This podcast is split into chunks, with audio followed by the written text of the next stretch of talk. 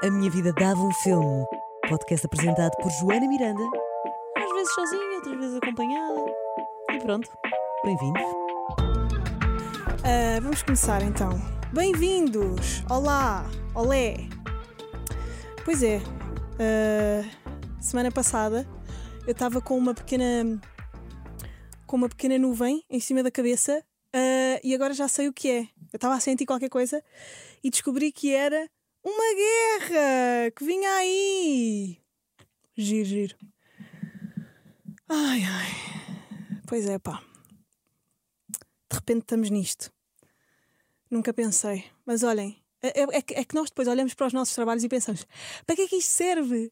Quer dizer, estão pessoas a levar com bombas na pinha e eu estou aqui a fazer resumos de filmes. Para quê? Que é que- Sei lá, eu estava a falar uma vez com uma, com uma amiga minha ahm, que, da música ela estava-me a dizer que no início da pandemia ela tinha pensado em, em desistir da cena dela porque estava a pensar: pá, estão pessoas a morrer no hospital, eu estou a escrever músicas e estou aqui lá, lá, lá, lá, lá.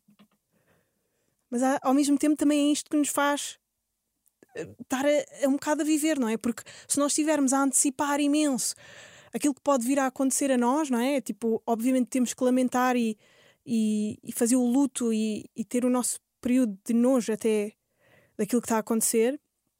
E acho que é só surreal acharmos que existe alguém que não está a ter empatia pelo que está a acontecer. É preciso também pá, continuarmos as nossas vidas porque é o que nos dá porra, estabilidade mental, meu. Ah, eu estava a ouvir, a ouvir não, estive a ver a quantidade de coisas que se escreveu sobre influencers e assim. E, e eu sou a última pessoa que alguma vez ia estar a. Pá, a última pessoa, também porquê? Mas hum, sei lá, acho que todos temos empatia pelo que está a acontecer, ainda por cima na Europa, mesmo aqui ao nosso lado. Ah, mas também estar. Acho fútil, a se calhar, uma certa maneira como se aborda o tema nas redes sociais por parte destas pessoas que depois vão fazer uma pub e depois vão fazer não sei o quê. Mas ao mesmo tempo também é mega fútil estarmos a criticá-las pela maneira como elas estão a fazer as coisas. Imaginem, isto vem de um sítio de privilégio, estão a ver? É com isto que nos estamos a chatear. É com isto. Tipo, porra, odeio a maneira como ela se expressou sobre isto. É tipo, eia, isso não interessa nada. Nada. Se levarmos com uma bomba nuclear em cima, acredita que isso não interessa nada. Oh, man. Mas pronto. São aquelas pequeninas coisas que nos fazem sentir que, que nos estamos a, a irritar com alguma coisa. Se nos podemos irritar com alguma coisa, que seja com o mais próximo, não é? Parece que de alguma maneira reivindicamos. E não! Não serve para nada. Estarmos a chatear-nos com aquilo que a, que a não sei quantas que, que faz publicidade ao creme Nivea está a dizer sobre a guerra. Opá, deixem-na estar. Deixem estar. Tipo, ninguém na Ucrânia vai ficar ofendido por ela estar a, a fazer publicidade à- às gomas não sei do que da saúde mental. Pá, é a vida. É a, vi- a vida é isto. A vida é uma. A, a vida não interessa para nada. ai, ai. Eu sou a melhor oradora motivacional desta rádio. Eu sinto que não há ninguém que faça um trabalho tão bom a motivar pessoas como eu. Bem, o que é que eu vi eh, durante estes dias sombrios para, para não estar a ver as notícias, porque isso também me estava a desgastar um bocado a cabeça, estava a ficar maluca. Ahm, fui ver a coisa mais vazia e mais estúpida e mais inútil que está na Netflix, que é Love is Blind. Que reality show incrível! É só o que eu vos tenho a dizer. Que, que bom! Está muito melhor do que a primeira temporada, muito melhor. Um, as pessoas que escolheram são caricatas. Achei engraçado uh, no Love is Blind escolherem pessoas muito diversas. um, pessoas indianas, pessoas uh, americanas, pessoas.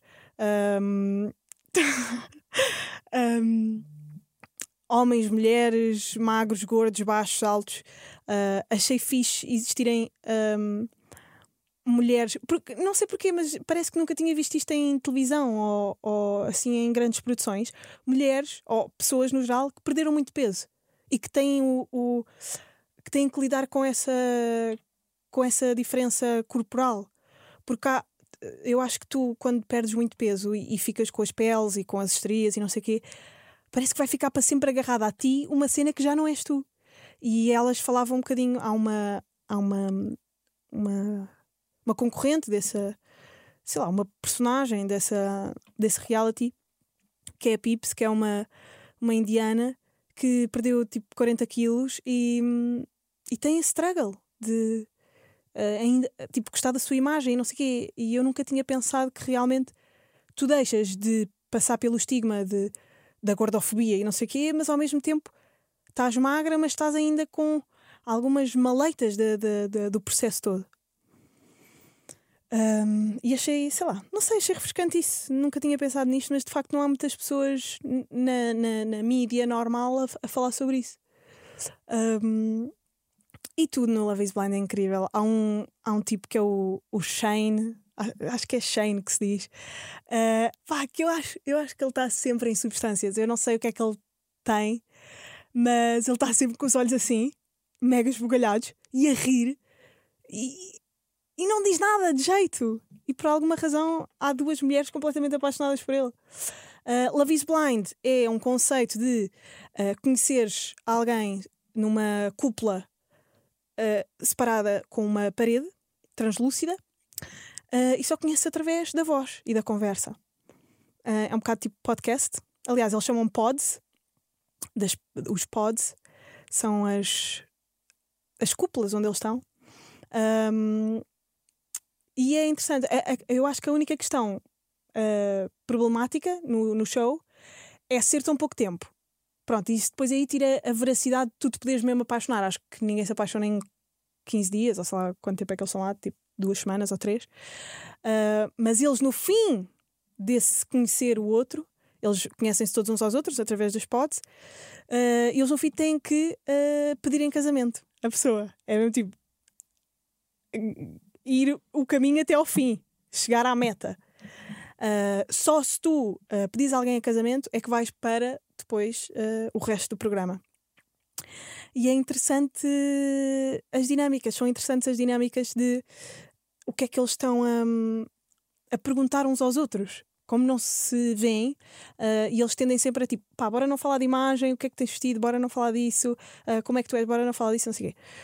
Uh, e falam muito tipo sobre a família, sobre aquilo que gostam, sobre as suas crenças, sobre. E é, é divertido eles apaixonarem-se loucamente, tipo, esta pessoa é tão igual a mim, blá, blá, blá. e no momento em que se vêem, acaba tudo. Porque não há atração física. Isso é giro. Quanto da atração física importa realmente para, para a nossa química amorosa, não é? Um, acham que é 50-50? Eu acho que à medida do tempo, eu acho que quando, quando conheces a pessoa, é 50-50. E depois vai, vai, vai ficando mais rarefeito uh, essa. Essa. Como é que se diz? Essa propriedade, essa. Essa cena, essa, essa percentagem vai ficando cada vez menor. Acho que vai para aí para 30. Porque depois as pessoas deixam de ser bonitas. Eu acho que só são bonitas na, na surpresa. Depois começam a ser caras normais, corpos normais iguais ao nosso, quase um, começamos a habituar.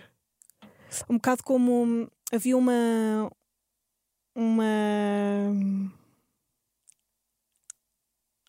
uma estátua na, na rotunda do Ramalhão, quando eu vivia em Sintra. E eu lembro-me que uma vez passei por lá, uh, tinha para aí 8 anos, e disse à minha mãe: Ah, mãe, esta estátua é de quem? E ela disse: Eu nunca tinha visto que estava aí essa estátua. E nós somos assim com as pessoas.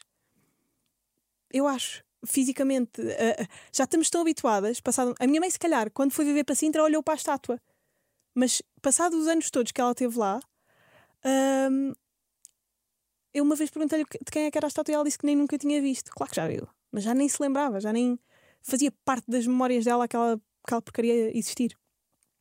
Eu acho que acontece isso com, com as características físicas das pessoas pá, de quem somos próximos.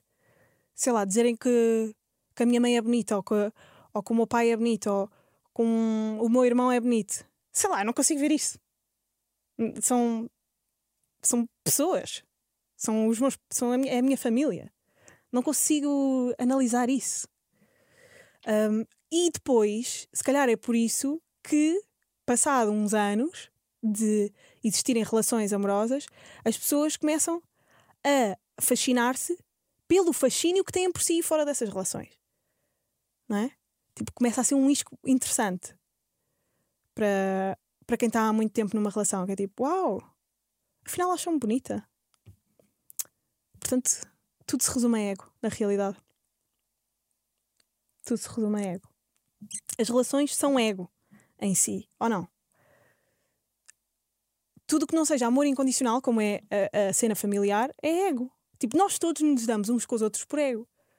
Pensem lá porque é que vocês se dão com as pessoas com quem se dão. E porque é que escolheram o, uh, os namorados ou namoradas que têm. Tentem fazer o exercício do quanto das vossas razões pelas quais estão com elas não são ego. O que é que beneficiam?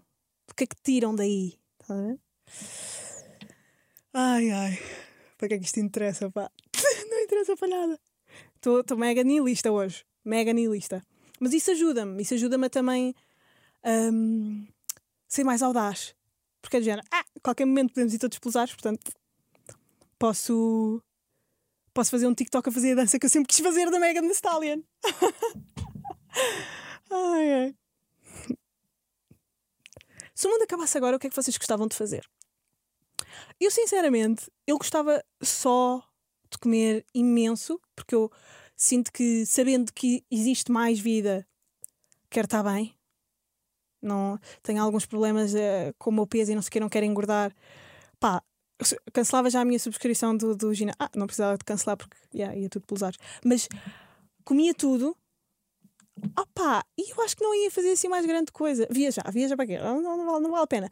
Mas ia assim, ia para Sintra, ia, e depois eu estava a pensar, juntava os meus amigos todos, não, porque eles também vão querer estar com as suas famílias e não sei o quê. Mas provavelmente, olha, ia, pá, ia para Sintra e comprava boé da McDonald's e. e Coca-Cola, que eu adoro beber Coca-Cola, mas não bebo porque me faz mal e assim, e está tá tudo cheio de veneno.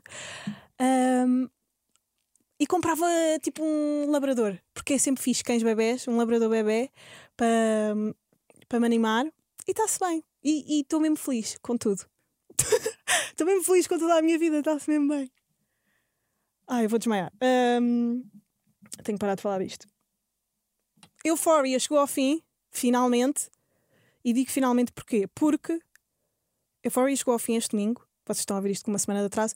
Mas durante esta semana, que vocês, uh, vocês estão a ouvir isto numa segunda, eu, a semana que passou, tive a ver o fim de Euphoria, porque eu não vi Euphoria toda de seguida. Uh, eu fiquei um bocadinho irritada com o facto de ter de esperar uma semana por cada episódio, porque depois não queria estar todos os episódios a falar do episódio que vi. Então, esta semana vou ver uh, todos os, os últimos cinco episódios de Euphoria. Uh, é horrível estar na internet com vocês, loucos de Euphoria, no TikTok, uh, no Instagram, com os memes, no Twitter e assim. Toda a gente dá spoilers tudo, é incrível. Uh, print screens, print screens, screenshots da série, de coisas que a Maddie disse à Cassie e de coisas que aconteceram à Rue, a mãe da Rue a perceber não sei o quê, o Fez vai morrer. Eu já não estou. É assim, parem! Vocês não têm empatia. Vocês não têm empatia pelas pessoas que querem consumir tudo de forma, com, de forma doentia. Um, mas yeah, eu já ouvi uma teoria que é interessante sobre Euphoria sair uma vez por semana, que é por aquilo ter uma, uma ser tão intenso a nível emocional, ter uma densidade tão tão dura uh, em termos psicológicos que para não afetar ninguém ser uma semana, ser uma vez por semana. Porque se tu fizeres binge de, de por exemplo, um fim de semana inteiro, aquilo entra na. Pá, ficas com uma aura, ficas com a tal nuvem, a tal nuvem por cima da cabeça. Um, mas eu gosto, eu gosto de cavar, eu gosto de cavar essa nuvem às vezes, e é o que eu vou fazer esta semana. Vou ver Euphoria durante a semana toda para, para ficar mesmo depressivo. Coisas com os stores todos fechados, com o, mesmo fato de treino durante três dias, cabelo apanhado aqui no cocuruto. ah, mandar vir o barite. Mas já, vou ver. Hum, Euphoria e depois digo-vos o que, é que, o que é que achei.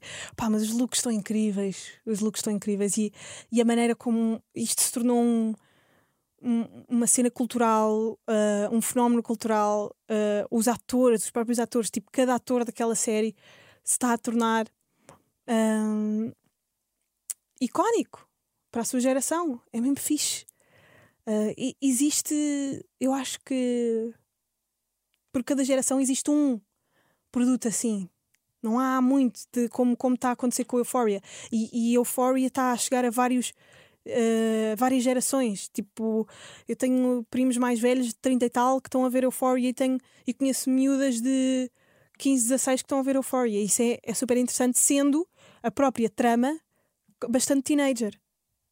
É fixe. Um, claro que já estão, vão ser nomeados para montes de coisas, e, e bem. E, e vai ser interessante ver aqueles atores uh, saírem para, para outras coisas, fazerem outras coisas. Uh, eu já tinha visto um filme. Olha, lembram-se quando eu falei do hum, daquele filme do Pete Davidson em que ele era pá, um mute stoner que não sabia bem o que é que queria fazer com a sua vida, que de repente queria ser realizador, depois queria ser talk show host. Uh, Big, Big Time Adolescence, a Cassie faz namorada do Pete Davidson nesse filme e está muito bem. Ela é ótima atriz. Ótima atriz. Fez um filme de terror também há pouco tempo que eu ainda não vi, mas ela é excelente a fazer drama. É excelente a fazer drama. Um, ela ia ser uma musa do Hitchcock se ela fosse se ela fosse do, do, do, tempo do Hitchcock. Se ela fosse do tempo do Psycho, era a atriz brilhante para o Psycho. Ainda por cima ele tinha um, um fascínio por loiras. Ia ser interessante. Um, mas é isso. Grandes atores. Era giro fazer uma coisa em Portugal assim. Eu sinto que o Five Stars conseguiu um bocadinho, apesar da, um, pá, da precariedade em que nós vivemos, o, Justin conseguiu um bocadinho hum, concretizar uh, a, concretizar a, a, vibe, a vibe teenager, não é? E conseguiu preencher esse espaço que não, não há, não há, não há conteúdos bons, mais refinados, de, pronto, de produções mais, mais caras para jovens. Também há pouco para, para adultos, é verdade. Mas há mais para adultos, não é? Porquê é que será? Pai, que os jovens até são os que gastam mais dinheiro. São os mais apaixonados por, por, por esse tipo de produções ou não? É que eu não vejo um adulto fanático, a não ser por futebol. Os adultos não têm tempo para fanatismos, não é? Os jovens têm muito mais. Muito mais tempo e muito mais deslumbramento. Sei lá, ainda nos apaixonamos com muito mais força com tudo. Por isso acho estranho não existirem tantos conteúdos como o Five Stars ou, ou outro estilo, sei lá, tipo uns morangos com açúcar, um, porque agora está cada um na sua individualidade a fazer esses, esse, esse entretenimento, não é? Cada um tem a sua página e cada um faz a sua cena individual. Não há produtoras a fazer cenas para jovens. E às vezes é chato. Às vezes dá vontade de ver qualquer coisa assim. Eu até tenho saudades dos morangos com açúcar. Por exemplo, o Panda Bigs. Como não tem produções uh, portuguesas atuais, está a passar morangos com açúcar. Old school e massa fresca e não sei o quê. Porque de facto houve uma altura em que se apostou imenso na cultura jovem. E na música jovem também, houve uma altura que, até mesmo aqui em Portugal, tentaram-se fazer bandas, uh, girls band, também um bocadinho com os morangos. Uh, mas sei lá, tentava-se. Eu lembro-me que a filha da Ana Mailhoa tentou ser uma cena à Índia. Ela tem uma música dedicada à cadela dela, incrível. A filha da Ana Malhoa é linda, by the way. Eu sinto que se nós vivêssemos nos Estados Unidos, ia ser a filha do Fernando Rocha. Ela é linda. Eu descobria no TikTok. A filha do Fernando Rocha é uma baby. A filha da, da Ana Malhoa. Tipo, estão aqui as novas Kardashians. Estão a perceber? Está aqui a geração. Uh, filha de artista. Que, que, são também. Tipo, uh, uh, a Sofia Richie e assim. Estão a perceber? Um, o, sei lá, a filha do Travis Barker, que, são, uh, uh, estão a perceber que são todos filhos assim de artistas e de pessoas do meio do espetáculo e que nos Estados Unidos estão a começar a ser sensação, não é? e tal como a Kylie Jenner foi e a Kendall e, e, a, e a Sofia Richie, uh, sei lá, filha do Lionel Richie, um, estão a ser para nós, para mim, por exemplo. Agora a nova geração, uh, mais TikTok, é dessas miúdas. Eu acho giro. É engraçado. Uh, porque olho para elas tipo como uns pequeninos projetos que podem vir a ser uma cena bem da gira. Bem entertaining. Um,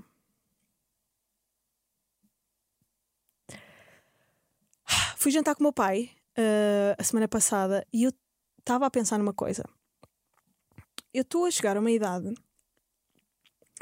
em que um, alguém que me veja com o meu pai num restaurante pode achar que nós andamos que nojo. Mas é verdade e é nojento. Mas eu juro que eu, eu, eu tento ir o mais isto depois também é completamente o machismo e a sociedade a trabalhar na minha cabeça. Mas eu vou jantar fora com o meu pai e penso, eu tenho que ir de fato treino.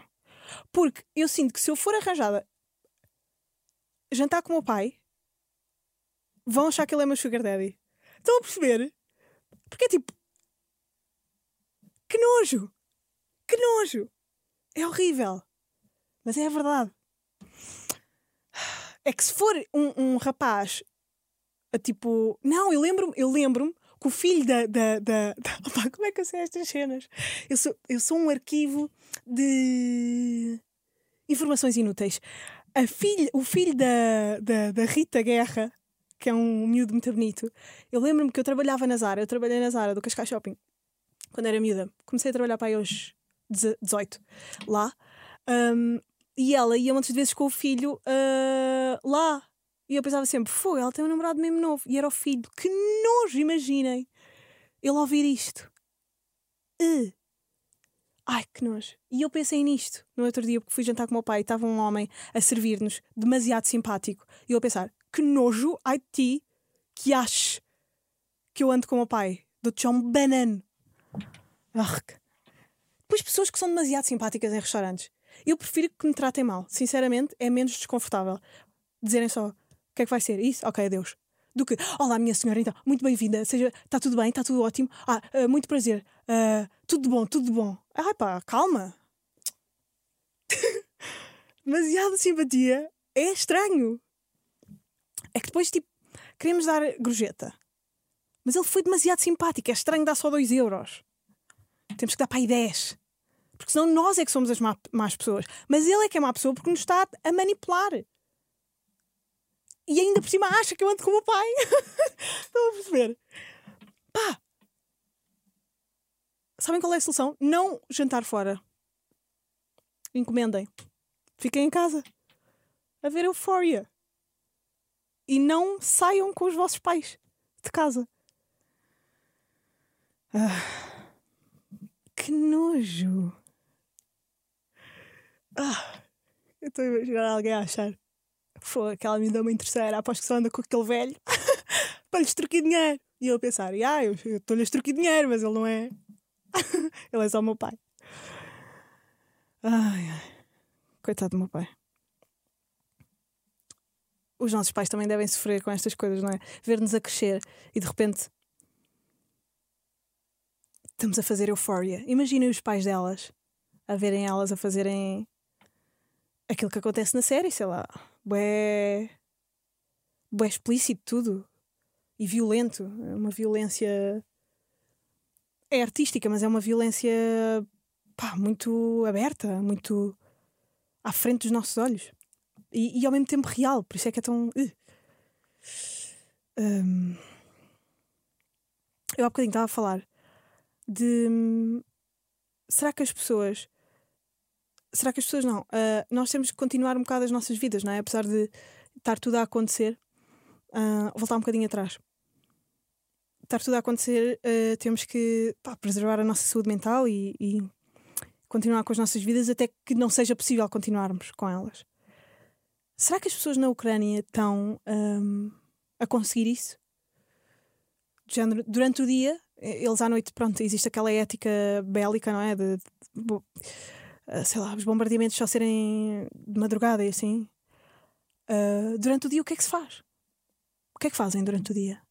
pá, não podem estar à espera, não é?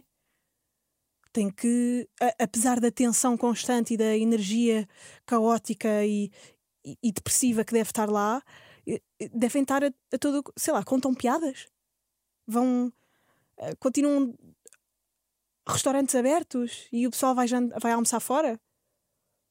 Hum, percebem?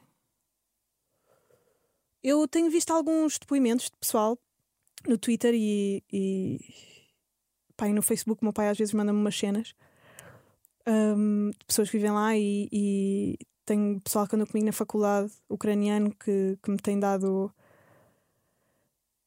Pá, desde já, olha, ganda beijinho ao Lena e à Nina, uh, que por acaso estão a ser gandas corajosas e estão a enviar uh, boa ajuda para, para conhecidos e família que têm lá e estão a tentar fazer tudo tipo com cabazes e, epá, e, e, a, e, a, mandar mensagens a dizer quais é que são os sítios em que se podem alojar o pessoal que, que, que seja refugiado e assim estão a trabalhar pela, pá, pelas pessoas e, e é, com toda a facilidade pronto conseguirem falar a, a, língua mãe etc estão a ser um bom, uma boa via estão a fazer uma ponte pá, mega fixe um, entretanto perdi-me mas era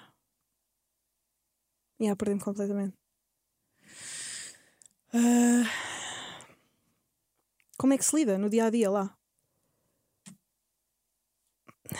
Um, e como é que se pode ajudar? Eu vou pôr no link da, do, da descrição deste episódio, um, vou pôr na, na, alguns links de, de, sites onde podem ajudar, uh, tanto com, pá, com, com informações de, de uh, para onde enviar dinheiro, como uh, dizer às pessoas que se podem alojar com vocês, um, como enviar eh, mantimentos e essas coisas. Mas vai estar lá tudo explicado melhor. Estas dúvidas têm-me assombrado um bocado.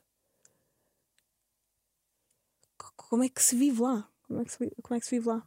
E, e até que ponto Uh, até que ponto é que podemos ter esperança? Se, tipo, começamos já a analisar tudo, género, isto, vai tudo pelos ares, bora fazer o que nos apetece, ou. Epá, não sei, não sei, não me apetece falar mais sobre isto. E depois, e depois há uma coisa que é, e que eu gostava de, de explorar aqui, que é. Uh, não precisamos estar a dar opiniões mega uh, polidas e perfeitas e com todos os argumentos. Eu não sei o suficiente. Uh, por acaso está um documentário muito fixe na, na Netflix sobre a história da Ucrânia. Um, e no YouTube também há um. Pá, por acaso até me mandaram para eu ver e eu, eu não consegui este fim de semana, mas quero. Um, que é. Um, Deixa-me ver como é que se chama.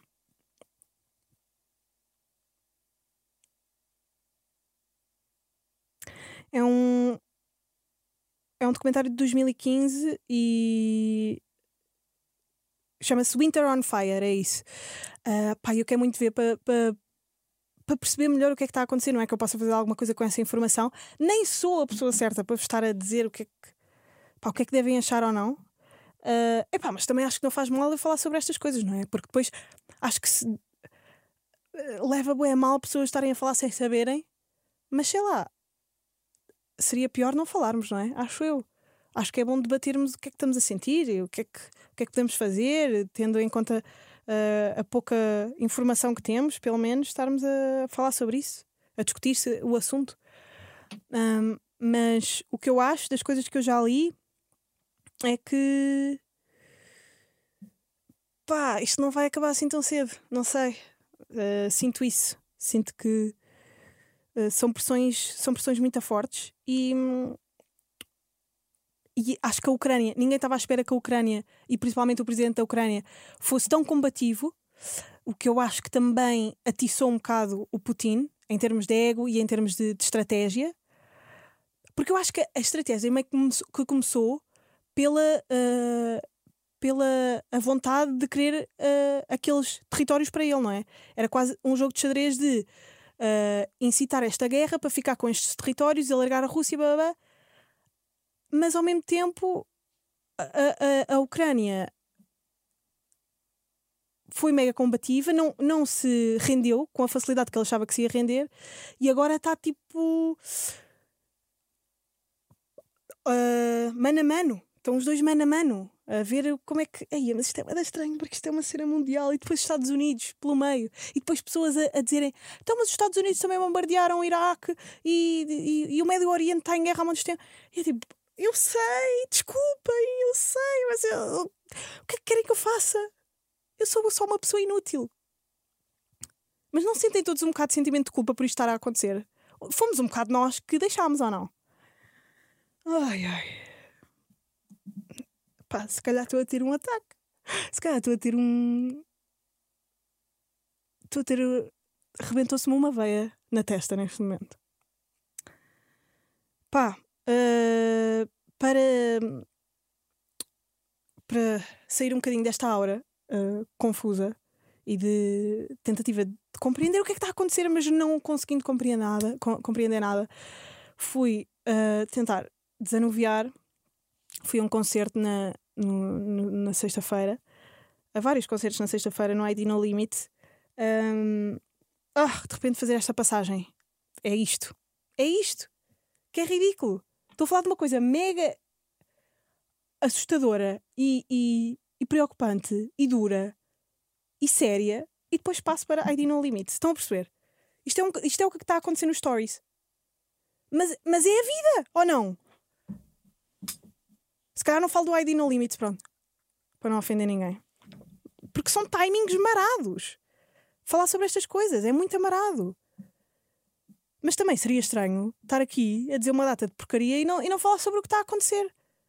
Nem sequer ficar para. Pa, olha, os meus filhos perguntam: onde é que estiveste? O que é que andaste a fazer? Depois vêm ver a data e estou eu aqui a falar, deixarem que o meu pai é meu sugar daddy. Estão a perceber? Pá, nada disto é normal. Mas pronto, fui ao ID No Limit e queria dar. Eh, eu escrevi aqui um grande beijinho à Inês, ao António e à Daniela, que falaram comigo lá e foram grandes bacanos. E achei fixe todos os artistas no ID estarem, sei lá, a fazer as suas manifestações a, a favor da paz e, e a marcarem uma posição um, relativa a, a tudo o que está a acontecer estava um ambiente estranho, é, era um tema que não saía da boca de ninguém, apesar de estarmos pronto, a, a, a consumir arte e a, e a conviver uns com os outros, vinha sempre à conversa isto, porque é inevitável. E no fundo estávamos a fazer o que toda a gente está a fazer, que é viver a sua vida e ao mesmo tempo ter a nuvem em cima da cabeça. E depois é esta esquizofrenia. É esta esquizofrenia de passar de temas normais, mundanos, diários, para o grande cataclismo. É esta sopa. Esta sopa louca. Sopa com ingredientes que não fazem sentido. E no fundo é uma futilidade estarmos a, a criticar isto, porque não interessa nada.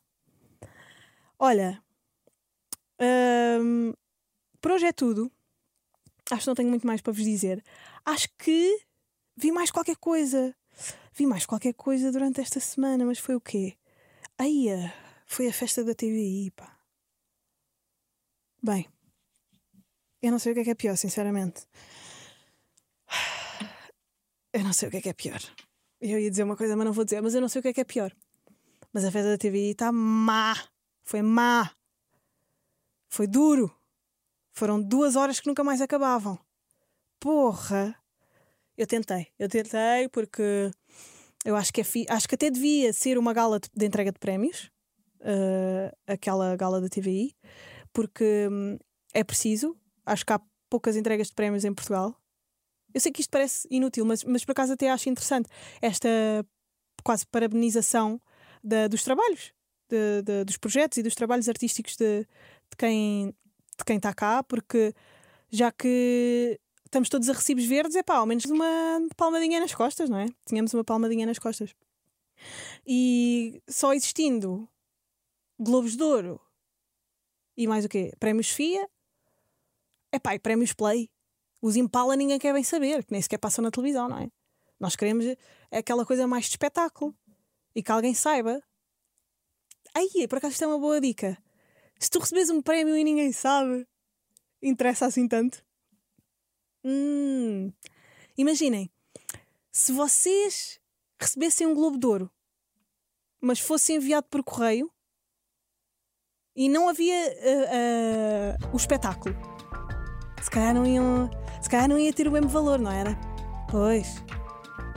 No fundo, resume-se tudo a ego. Tudo, tudo o que está a acontecer, todas as nossas relações, tudo aquilo a que nós damos valor, é tudo ego.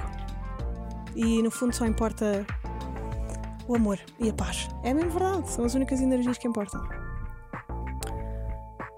Estranho este episódio, mas olhem, é assim a vida e os próximos tempos. Portanto, cuidem-se, lavem as mãos. Epá, olha, e digam às pessoas que, que as amam, as pessoas que estão na vossa vida. Adeus, até à próxima.